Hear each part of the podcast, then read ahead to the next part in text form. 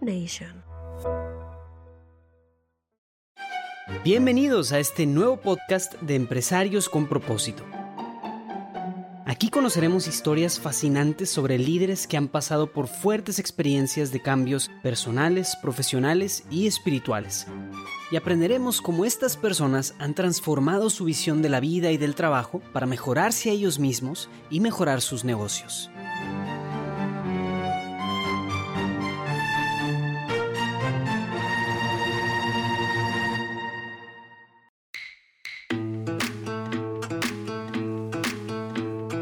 Bienvenidos a un episodio más de Empresarios con Propósito, el podcast en el que el empresario Julio Bayona, empresario Jesús Work y un servidor Armando del Bosque, entrevistamos empresarios y Work principalmente para conocer su trayectoria como empresarios y como hombres de fe, cómo mezclan su fe con su empresa.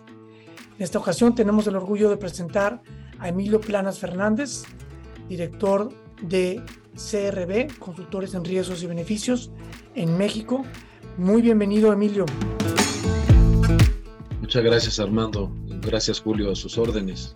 Un placer tenerte hoy para sumar un poco más a, algo más a la presentación que acaba de hacer Armando. Tenemos también el gusto de comunicarles pues, a, las personas que oyen que además de ser director de, CRB, Emilio también es el presidente de His Work México. Pues nos da mucho gusto poder tener aquí y agradecer a toda la labor que has hecho eh, para la expansión de His Work. Bueno, empecemos. Emilio, eh, arranquemos por quién es Emilio. Cuéntanos un poquito acerca de ti y también un poco acerca de, CRB, cómo empezó CRB y qué hace CRB.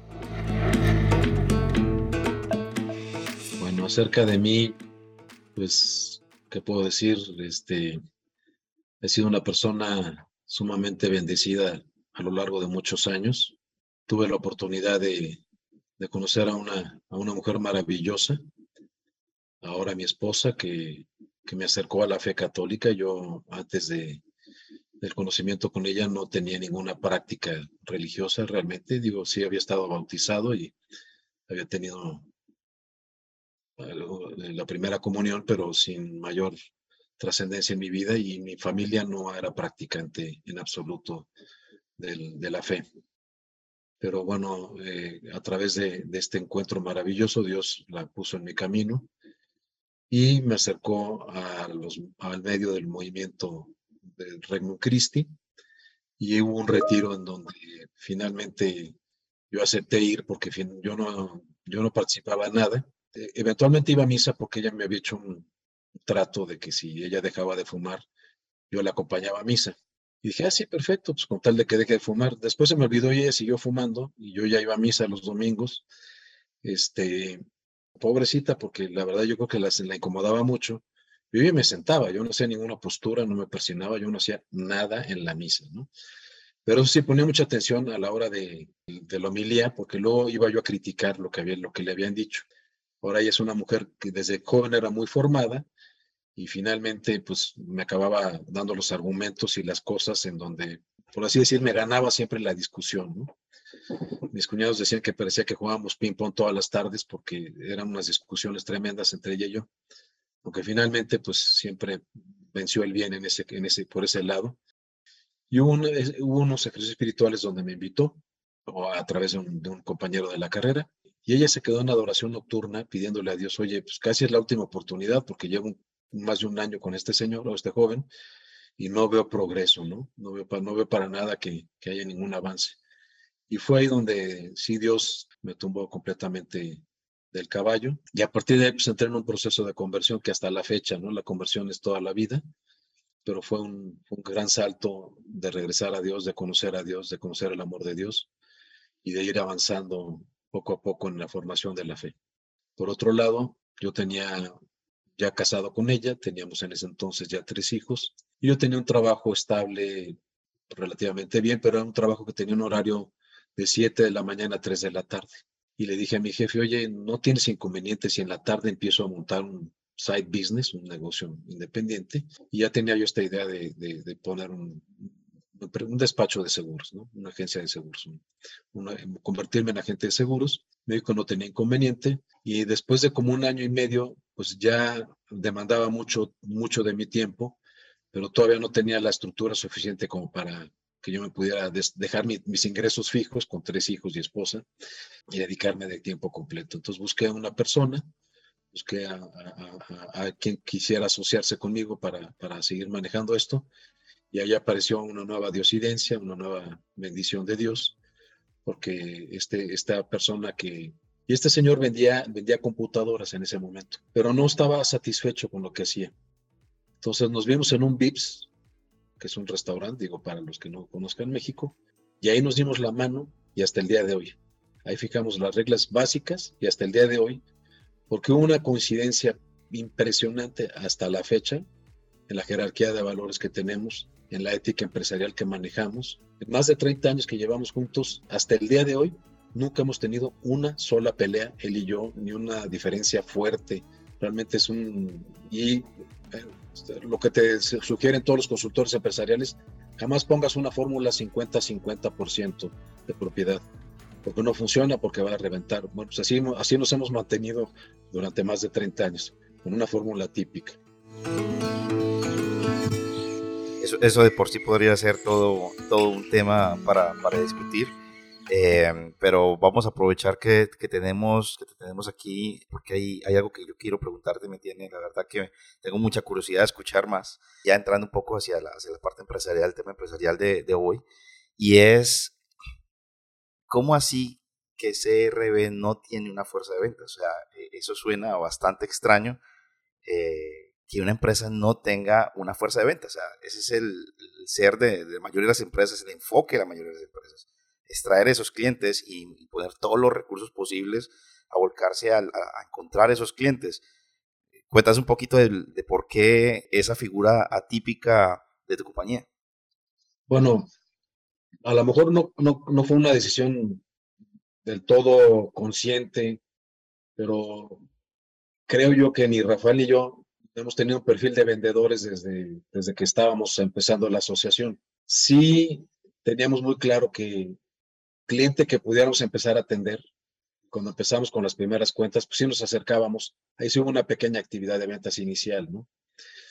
Pero que teníamos que tener en tal grado de satisfacción que el mismo cliente nos ayudara recomendándonos con otras personas.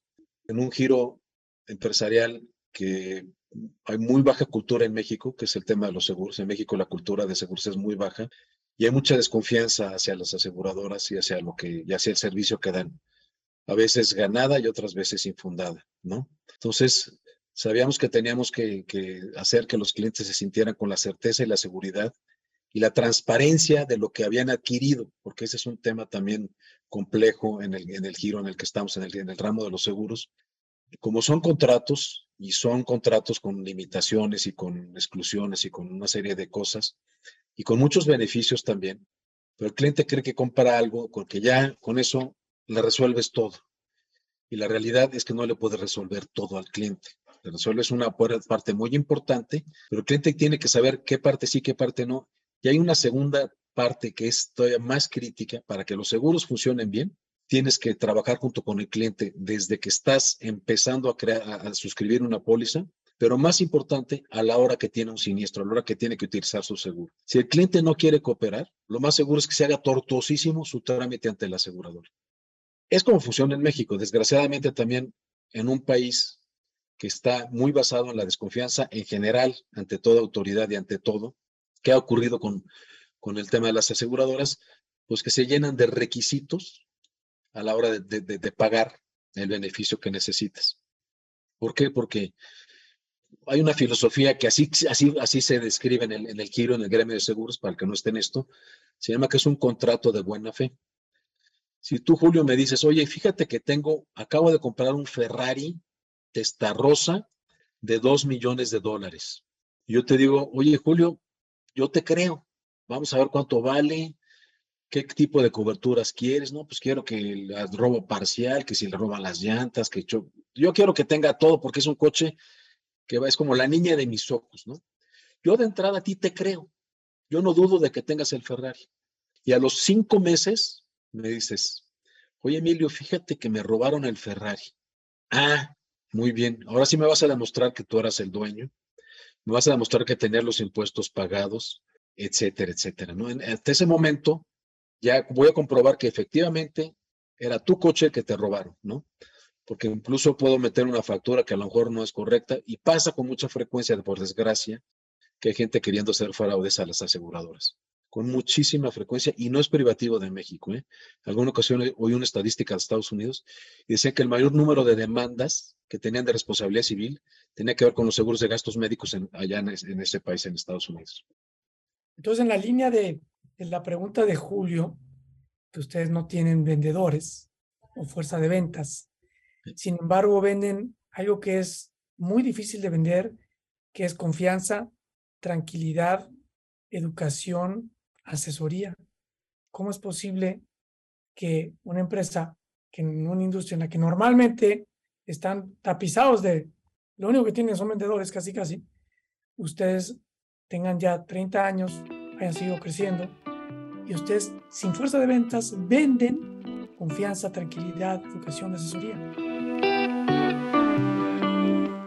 Sí, bueno, ya ah, el mercado ha ido cambiando también un poco. El número de intermediarios que están registrados ante la Comisión Nacional de Seguros y Fianzas, estamos hablando de cerca de 60 mil. Es un nivel de competencia enormemente grande, brutal. Y hemos notado que, y este, en esto sí hemos estado empezando a invertir recientemente porque llevamos un par de años con esto, en tener presencia de marca. Tener presencia de marca, empezamos por redes sociales, eh, participamos de repente en algún evento como patrocinador, pero no tanto para ir a hacer y ya levantar contactos y traerme una libreta con contactos para estarles hablando durante los siguientes cuatro meses hasta que los agote y me empiecen a comprar. Más que nada, pues para que sepan que existimos y si después quizás tienen una necesidad relacionada con seguros, digan, ah, pues esta gente estuvo en tal torneo y fue patrocinador, ya me acordé, la gente con la que hablé y se veía muy seria, les voy a hablar, ¿no? hace poco de un torneo de golf que patrocinamos. Nos llamó uno de los participantes y me dijo, oye, ahora yo estoy organizando un torneo de golf. ¿Podrían ustedes cotizarme el seguro de Holding One? Pues sí, con mucho gusto, ¿no? Este, pero fue presencia de marca, yo no estaba ahí dando, ni siquiera llevé tarjetas de presentación.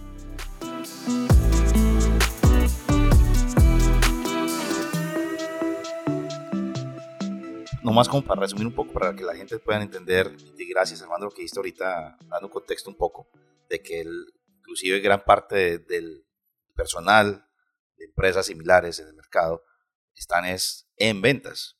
Ustedes no tienen eso. Pero retomando un poco eso y de cara a los que nos escuchan, ¿cuál puede ser entonces ese secreto muy concretamente para una compañía que quiere hacer las cosas distinto? Que en vez de dedicarse a vender, quiere dedicarse a hacer algo diferente por el cual sea reconocido y los clientes vengan hacia ellos. Digo, pienso lo que ha pasado en estos últimos años con Amazon. Amazon, pues a lo mejor a mí no me ha venido a tocar la puerta ni, ni, ni se acerca a mí, pero creó un modelo de confianza al decir, si tú no te gusta lo que, no te satisface lo que te entregamos, devuélvelo, no te preocupes. Y se venden zapatos, y se vende ropa, y se venden muchas cosas, porque creó un modelo de confianza. Y la gente que quiere buscar algo, tiene necesidad, pues a lo mejor ya abre en automático Amazon a ver qué encuentra. Pero si no hubiera ese modelo de confianza, estoy seguro que Amazon sería la décima parte o menos de lo que es ahorita, igual que Mercado Libre.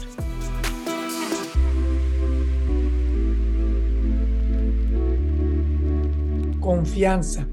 La palabra confianza significa con fe. La fe, en el mundo de los valores, se dice que la fe es una, virtud infusa, es decir, que no es algo que nosotros podemos ejercitar como la paciencia, sino es algo que es dado, que nos es dado gratuitamente. Entonces, ¿cómo metemos la parte espiritual aquí? Porque ustedes lo que infunden es confianza.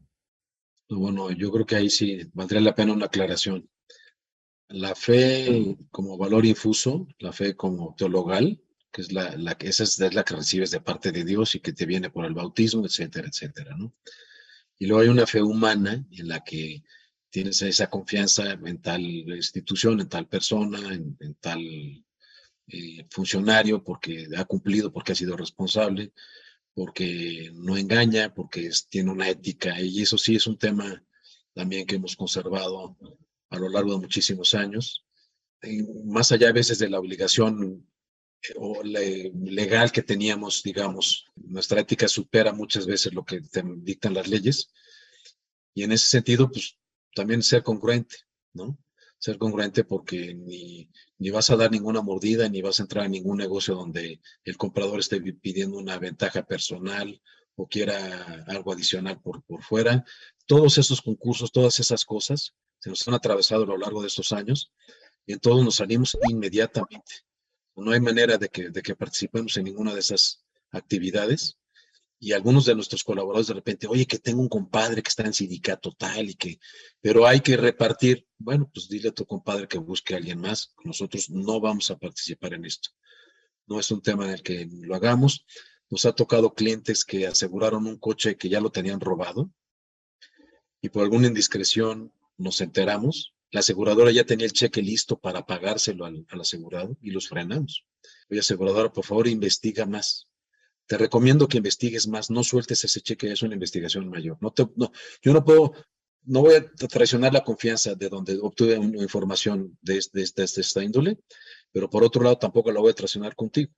Entonces te pido que, y efectivamente se frenó el pago de, esa, de, ese tema, como cuando pasa lo contrario, ¿no? tienes un, caso de una enfermedad que claramente debería de ser pagado por la aseguradora y algún analista de siniestros decide que corresponde a no sé qué cláusula y que por ese lado no se debe pagar. Se, enfrentan también pues con un monstruo de parte nuestra a pelear por nuestro asegurado a muerte hasta que le paguen, ¿no? Este, con toda la fuerza que podamos ejercer como intermediarios ante una aseguradora. Y hasta el día de hoy, hasta el día de hoy, todavía de miles de asegurados, porque sí tenemos a la fecha miles de asegurados. No hemos tenido que ir a, las autoridades ni una sola vez en más de, este, en todos estos años.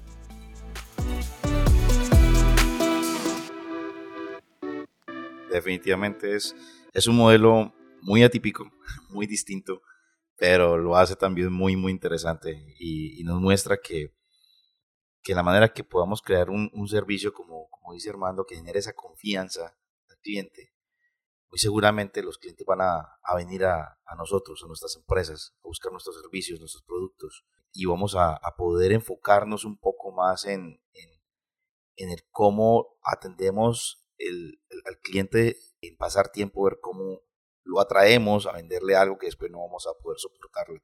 Así que es un, es un modelo muy interesante y te felicito Emilio, por, por lo que han logrado ustedes crear, que además funciona. No es que estén inventando a ver si va a funcionar, o sea, son 30 años de recorrido que llevan con un crecimiento sostenido, como tú de pronto nos has dicho antes, quizás unos años más, o menos, pero definitivamente con un crecimiento muy importante durante todo ese tiempo, que demuestra que funciona, que este modelo de negocio sí es sostenible. Como nos decía un invitado antes, la rentabilidad de los valores, ¿no? y ese valor que ustedes tienen, que definitivamente es la confianza y ese profesionalismo y la ética, creo que les ha, les ha, ha sido bastante rentable, decirlo de alguna manera. Así que felicitaciones de nuevo. Ahora, si me permiten, nos movemos un poquitico a otra parte de la conversación. Yo quería retomar algo que ya nos mencionaste ahora, nos contaste un poco la historia de cómo vienes eh, de regreso a la, a la, iglesia católica, a pesar que eras bautizado, vivías una vida un poco lejos de la iglesia y gracias a tu señora esposa, pues te acerca a la iglesia pero me gusta que nos contaras un poquito más el momento. Tú dijiste, fue como un San Pablazo, pero si puedes compartirnos cómo fue ese momento, cuándo fue ese clic, eso que te pegó y te dijo, wow, ahora sí, es el momento. ¿Cómo fue eso que te tocó a ti para tomar la decisión de regresar realmente?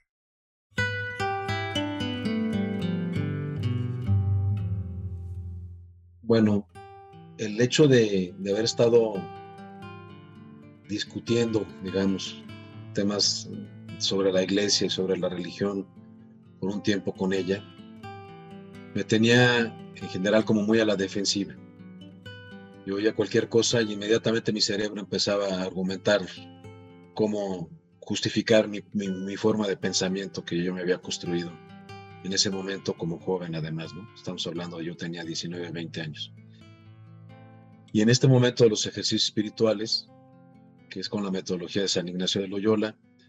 Estaba yo en la segunda plática del primer, del primer día, del viernes en la noche, y Dios me tocó y me dijo, oye, a ver, ¿qué pasa si quitas todas tus defensas y te metes de lleno a este ejercicio que vas a hacer.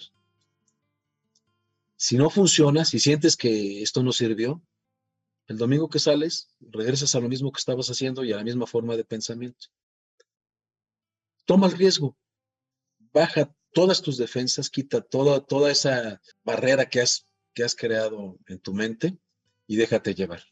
Y bueno, ya para el sábado en la noche tuve la oportunidad pues, de confesarme con el que estaba dirigiendo los ejercicios espirituales.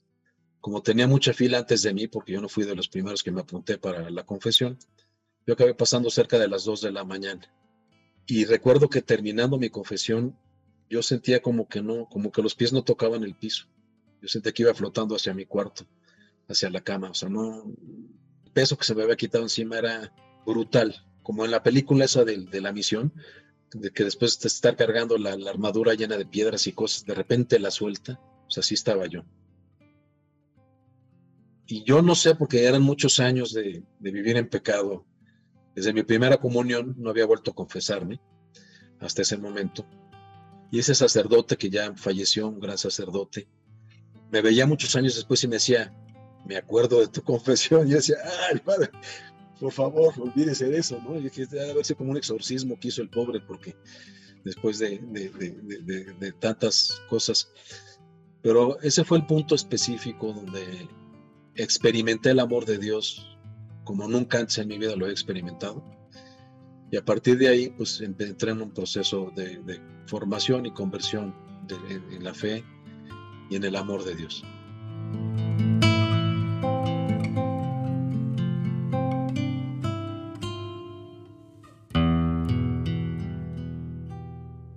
¿Cómo fue cuando sales de los ejercicios y ves la cara de tu esposa y se encuentran? ¿Cómo fue ese momento? Esa noche, cuando yo tuve ese momento especial de conversión, ella estuvo toda la noche en adoración perpetua, de rodillas, en una capilla.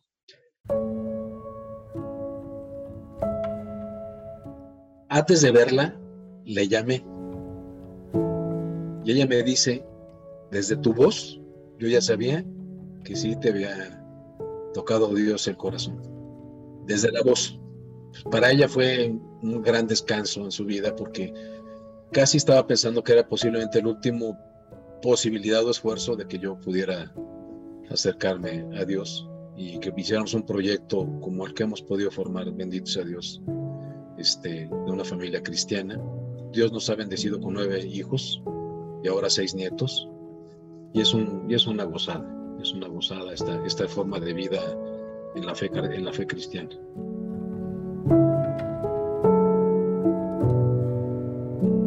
te quiero pedir un favor muy especial. Hace unos pocos días hablaba con una persona que la estimo mucho, es una persona muy buena, eh, cristiana, pero no es católica. Decía que uno de sus retos era precisamente la confesión. Y de la manera como nos lo cuentas ahorita tu experiencia, ¿podrías regalarle algunas palabras a ella y a todas las, palabras, las personas para las cuales todavía la confesión es algo que les cuesta trabajo? ¿Qué le dirías?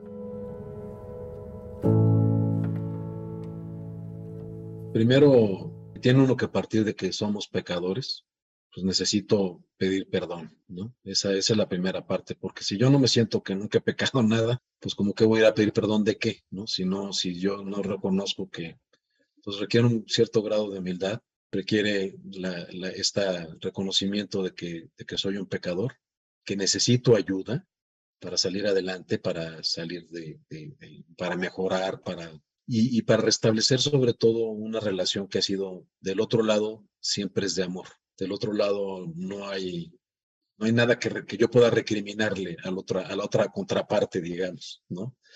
Porque lo único que recibo es amor. A veces no lo entiendo como amor, porque a veces como papás tienes que corregir a tus hijos. Y cuando eres papá lo entiendes, y cuando no eres papá, pues todavía no lo entiendes, pero si te está corrigiendo tu papá espiritual, tu papá eterno, que es Dios, lo está haciendo por el mismo amor con el que tu papá te quería corregir para que mejoraras en algo, para que dejaras de algún vicio, alguna cosa que, en la que habías caído, ¿no?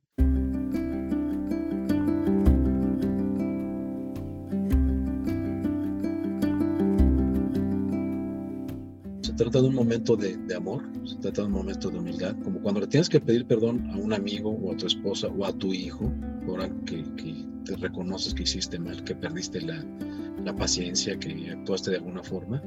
Sí se requiere humildad y cuando lo haces, lo haces precisamente por amor, porque quieres que el vínculo que, que hay con esa persona se crezca, se mantenga, se fortalezca, se vuelva a abrir el, canal completo de comunicación. Si, si tengo pecados muy graves, pues el canal de comunicación de la gracia está cerrado, entonces tampoco tengo esa posibilidad.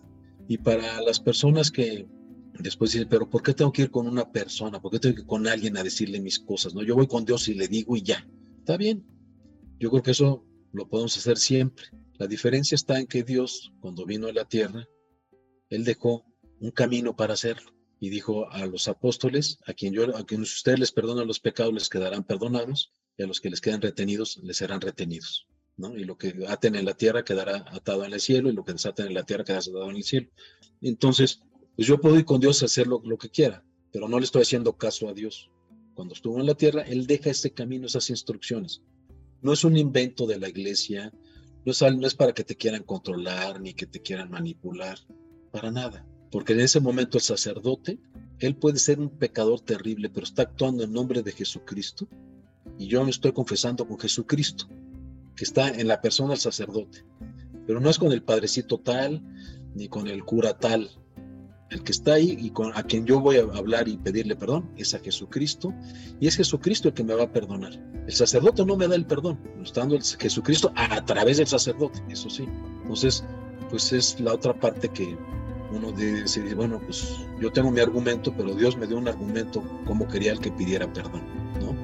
Que me implica humillarme un poco, sí, y qué bueno, ¿no?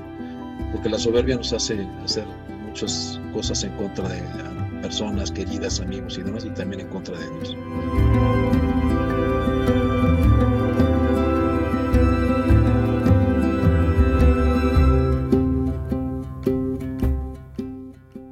Aquí vale la pena que Emilio es, como nos dijo, ha sido formado y nunca acaba el proceso de formación, pero de manera tal que hoy Emilio es formador e incluso, e incluso da eh, cursos de doctrina social de la iglesia a empresarios a través de una organización que se llama USEM, Unión Social de Empresarios de México, desde hace ya muchos años. Entonces no es así como que se lo sacó de la manga Emilio, al igual que tú, Julio, son gente que ha siempre buscado formarse y siempre están estudiando y pues por eso nos puede dar estas respuestas tan contundentes. ¿Cuál, es, ¿Cuál es el propósito de CRB, Emilio?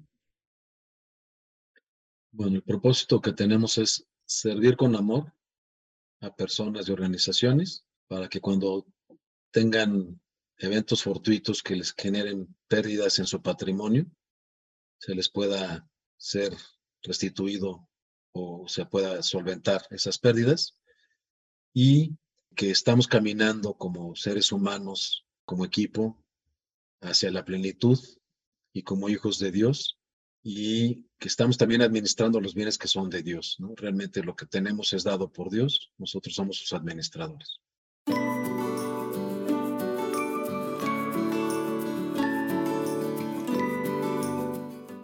Cuéntanos un poquito cómo ha sido para ustedes el proceso de ser parte de esta gran familia His Work. Tú como presidente de His Work México, ¿qué nos puedes decir? ¿Por qué CRB es parte de His Work? ¿Por qué tú te metes incluso de presidente de His Work México? Cuéntanos un poquito de esa parte.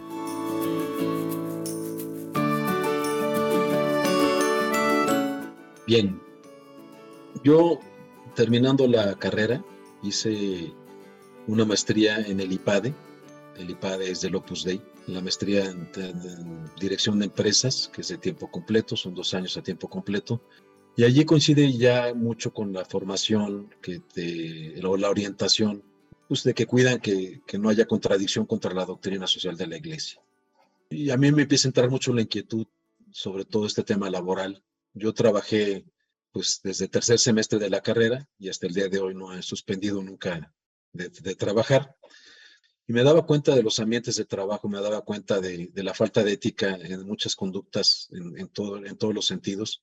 Y, entonces Dios me empezó a inquietar con esas cosas. Yo no sabía que era Dios, pero sí estaba yo inquieto.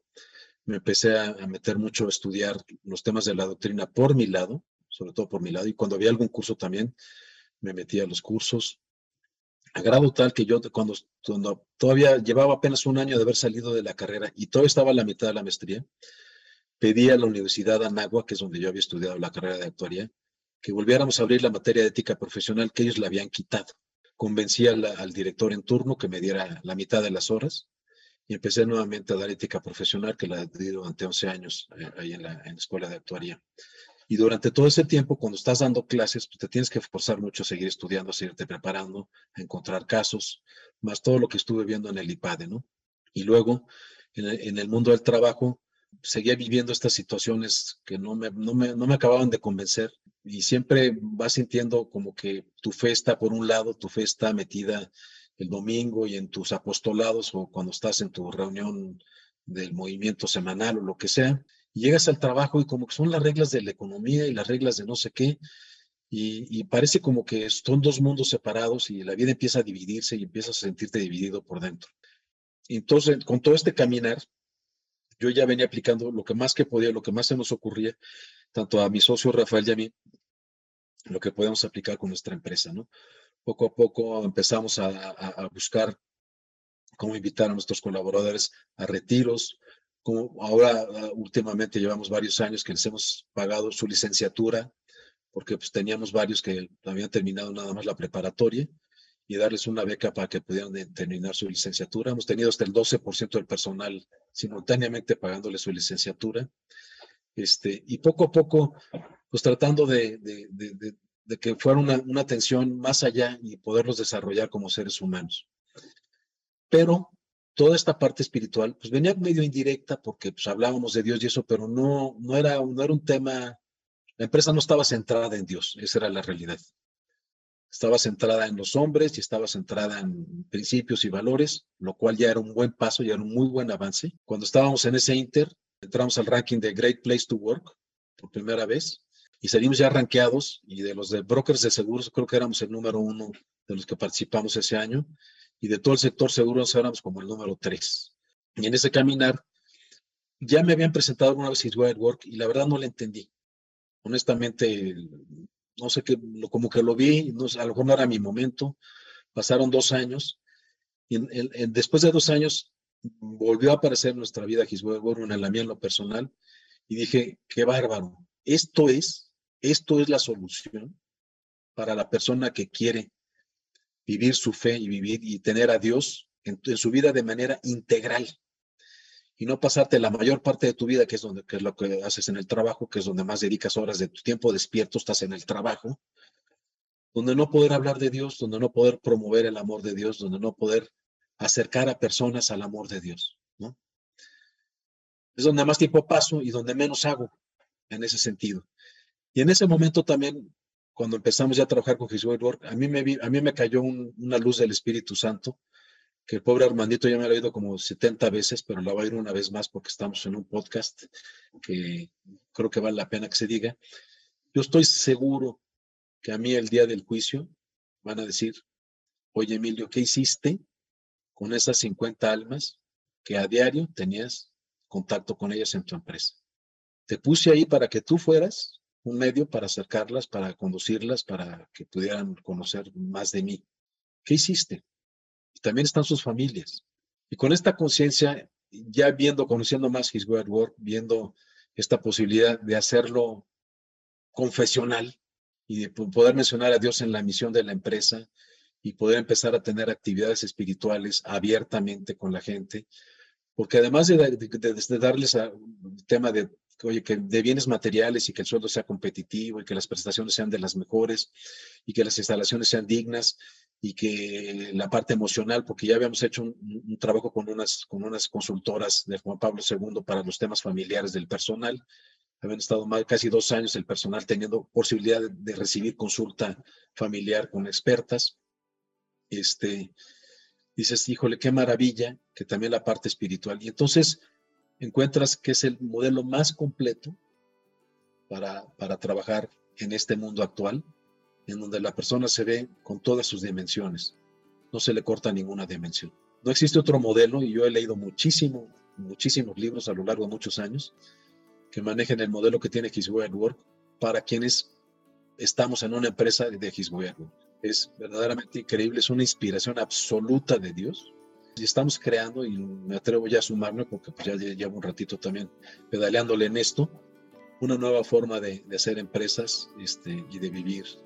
Sí, sin perder la esencia de lo que es el mundo empresarial, pero con una humanización y con una calidad de trabajo y de vida totalmente distinto, de otro nivel.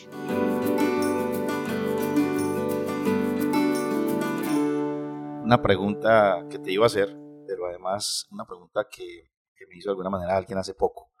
Eh, un amigo que está muy, muy metido el tema de beneficios, de recursos humanos, trabaja con una muy buena empresa, y habla de otros programas que también buscan el bienestar de los, de los colaboradores, eh, con, que son similares a Work, pero no tocan a Dios. Entonces, yo creo que, con lo que nos acabas de decir, respondes muy bien el, por qué, porque es algo distinto. Eh, y más bien voy a aprovechar para, para hacerte esta pregunta relacionada a lo mismo.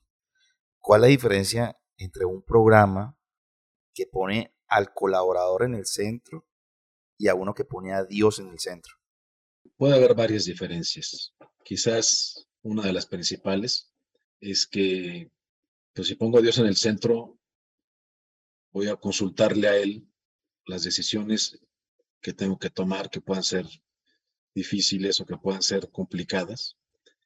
Y me voy a acercar para que Él me dé luz y por ahí camine. Cuando la persona está en el centro, pues yo decido como se me da la gana o como creo que es la mejor forma de hacerlo. Este, y si yo pongo a la persona en el centro, lo cual está muy bien, pero ¿quién es la persona? ¿La persona es imagen y semejanza de Dios o la persona es un ser humano con inteligencia y sentimientos y, y un cuerpo y una salud? O sea, también quién es la persona. La persona es imagen de Dios y lo que voy a hacer es ahí darle gloria a Dios y tratar de alabarlo, pues casi se están equiparando las dos cosas. Pero es más claro cuando pones a Dios, porque e, ese, ese primer mandamiento que, que recibimos y que es el más importante confirmado por mi mismo Jesucristo aquí en la tierra, ¿no? Amarás a Dios sobre todas las cosas y a tu prójimo, ¿no? Y luego, ya después de, la resurrección, dice, y a tu prójimo como yo los he amado, no como a ti mismo. No digo que esté mal dicho, porque lo dijo nuestro Señor, pero dice como yo los he amado, que ya había pasado la, la crucifixión. Y el, y, el, amigo es el que anda su vida por sus amigos, ¿no? Este, entonces, pongo a Dios en el centro, voy a, voy a buscar amar a Dios ¿Y dónde se concreta? En ese prójimo. Se concreta en ese prójimo. Pero en, el fondo del, del, espectro es voy a amar a Dios. Y se concreta en el prójimo. Te voy a poner un ejemplo para que esto a lo mejor pueda quedar un poquito más claro. Cuando piensas, ah, voy a poner una empresa que tiene a Dios en el centro, y entonces eventualmente tienes un colaborador que ya le diste dos, tres, cuatro oportunidades, no corrige varios aspectos, se habló con él, se le levantaron actas administrativas, se le dieron capacitación, motivación, y no cambia y está afectando a la empresa y está afectando a los compañeros, al ambiente, a los clientes, etc. Y tú dices, bueno, pues lo va a correr, ¿no? No, es que va a ser paternalista y si tú estás entrando, no, no, no, no, no, no, perdón. ¿Cuál es el bien que necesito pensar para esa persona? La persona se le dieron las oportunidades, se le explicó y no corrige. A lo mejor necesita una llamada de atención mayor. Pensando en el bien y en el alma de esa persona, lo voy a correr. Y voy a sentir muy feo de correrlo porque a lo mejor lleva 10 años trabajando conmigo. Y puede ser que ya hasta seamos compadres. Pero por el bien de su alma, lo voy a correr. Estoy pensando en que esa alma quiero que se acerque a Dios, por el amor de Dios. Y a lo mejor se junta la circunstancia, pues de que también está afectando a la empresa, etcétera, etcétera. La mayoría de las personas reaccionan con la primera llamada de atención, con la segunda, la mayoría de los colaboradores van reaccionando. Y cuando ya levantas actas administrativas, queda por escrito, se comprometen, se revisa a los, a los dos o tres meses los compromisos, se ve cómo van.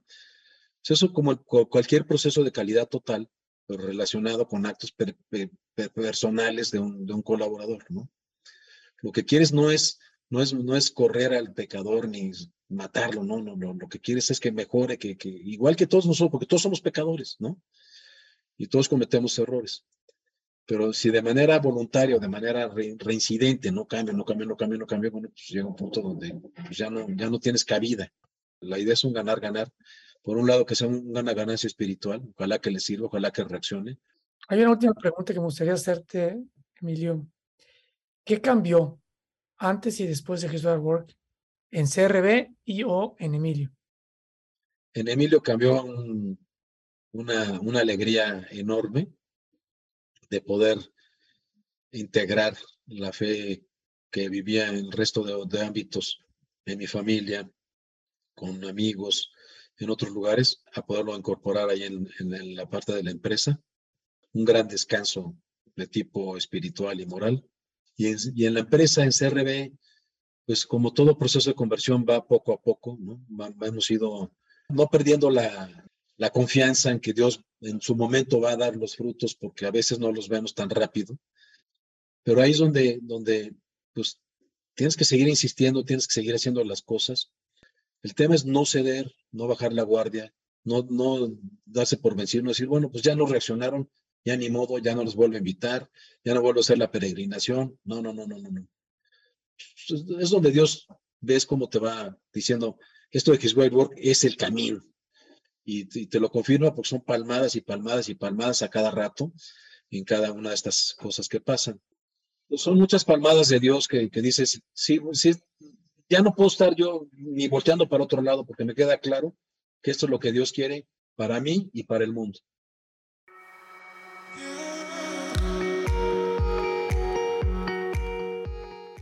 Pues tenemos a Emilio Planas Fernández, entre comillas, venden confianza, tranquilidad, educación, asesoría.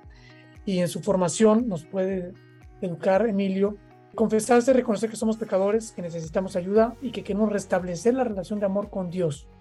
Y también nos dice que se requiere mucho de humildad. Nos habla que uno de los grandes cambios para Emilio es la alegría y el descanso de, de tener a Dios en todos sus aspectos de la vida, como nos dice Peter Freisler en su libro de Business Card, que comparte, melizamos a Dios como un comportamiento más y en esta ocasión lo pone en el centro de su vida. Emilio, gracias por compartir, muchas veces lo has hecho. Siempre nos recuerdas cómo vivir el amor de Dios en la empresa es, como dice Alfonso González, una gozada y siempre nos recuerdas cómo para ti algo que te mueve es que al final del día, en el juicio final, Dios no te va a preguntar cuánto dinero hiciste, o cuántos negocios cerraste, sino si cuidaste de su gente.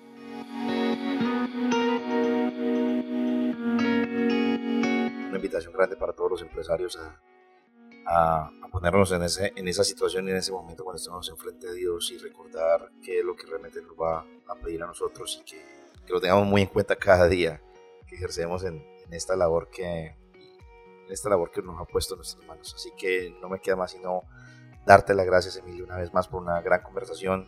Muchísimas gracias a ti. Te felicitaciones por toda la labor que, que has hecho en tu empresa, pero eh, sobre todo esa gran labor que haces en His Work para ayudar a, seguir creciendo eh, Work en México. Un abrazo muy grande y muchísimas gracias de verdad.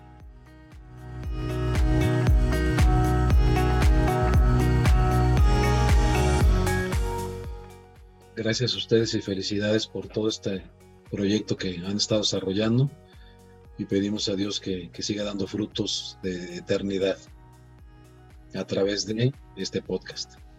Que Dios te bendiga, Emilio. Igualmente. Gracias. Si les gustó esta historia, no olviden darle me gusta y compartirla con amigos y familia. Empresarios con propósito es un podcast producido por Julio Bayona y Armando del Bosque.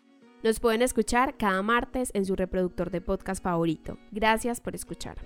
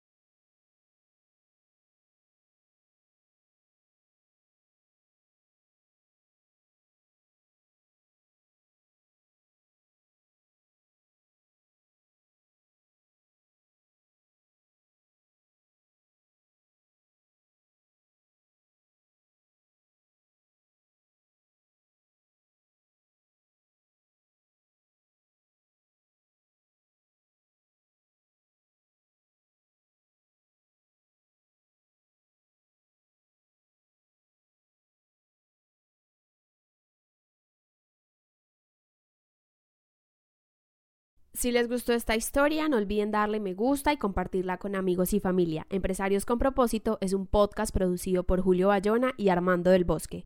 Nos pueden escuchar cada martes en su reproductor de podcast favorito. Gracias por escuchar.